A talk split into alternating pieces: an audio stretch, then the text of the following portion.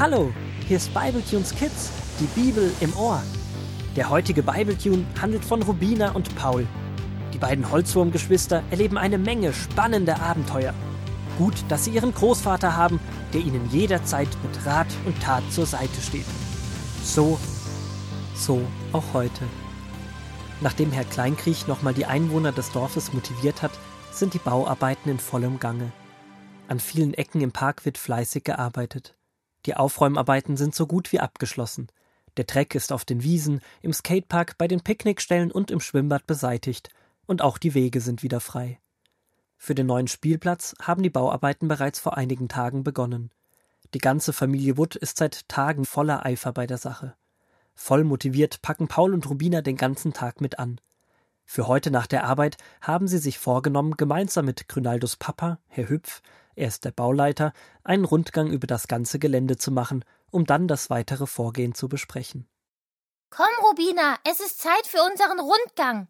Ich bin oberholzwurmäßig gespannt, wie alles aussieht, jetzt, wo der ganze Dreck weg ist. Herr Hüpf ist schon Richtung Spielplatz unterwegs. Auf den neuen Spielplatz freue ich mich ja schon riesig und ich bin gespannt, wie weit die Vorbereitungen dort sind. Ab morgen sollen ja schon die Spielgeräte gebaut werden. Auf dem Weg zum Spielplatz staunen die beiden Holzwurmgeschwister über die Arbeit der letzten Tage.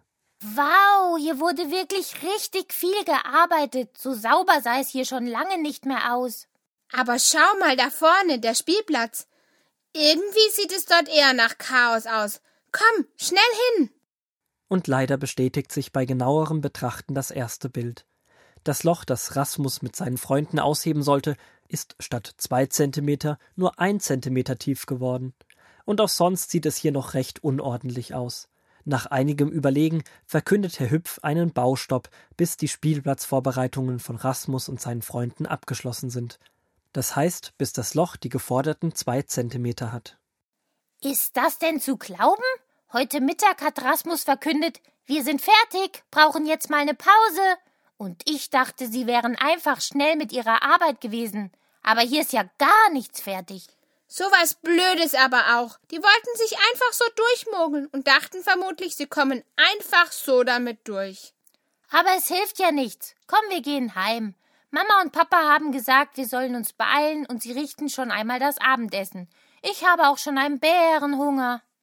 Zu Hause beim gemeinsamen Abendessen der Familie Wood berichten Paul und Rubina ganz enttäuscht vom Spielplatz und dem ausgerufenen Baustopp. Durchmogeln wollten sie sich einfach so. Wenn ich durchmogeln höre, muss ich auch an den Pharao denken. Genau das versuchte er auch. Nach dem Abendessen kann ich euch gerne die Geschichte weiter vorlesen. Das ist eine gute Idee. Vielleicht lenkt mich das ja ein wenig von meinem Ärger ab. Ich hole schnell die Bibel, bin eh schon fertig mit Essen.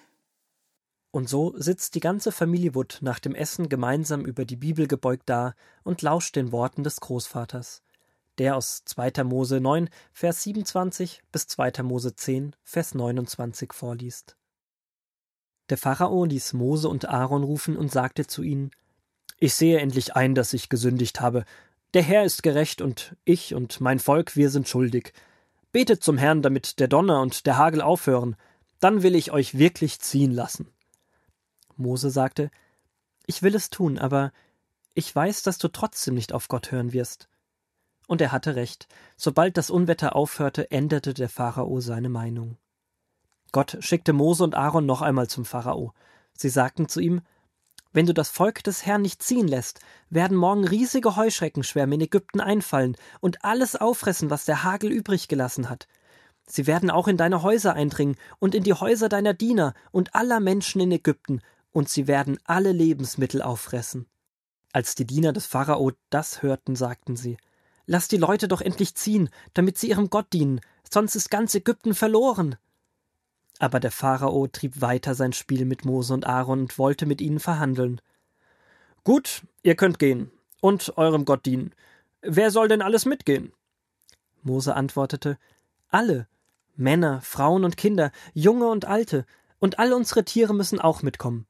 Das kommt überhaupt nicht in Frage, rief der Pharao wütend. Es genügt doch, wenn nur die Männer gehen und euren Gott dienen. Das ist es doch, was ihr wollt. Und er jagte sie weg. Nun befahl Gott Mose, Streck deine Hand aus über das Land Ägypten. Mose streckte seinen Stab aus, und der Herr ließ die ganze Nacht einen starken Ostwind wehen. Dieser Wind brachte riesige Heuschreckenschwärme mit sich, die am nächsten Morgen ganz Ägypten überzogen. Es waren so viele, dass es ganz dunkel wurde im Land. Sie fraßen alles auf, was der Hagel nicht zerstört hatte, alle Früchte an den Bäumen und alles Grüne, was noch irgendwo wuchs. Noch nie hatte irgendjemand einen so großen Heuschreckenschwarm gesehen.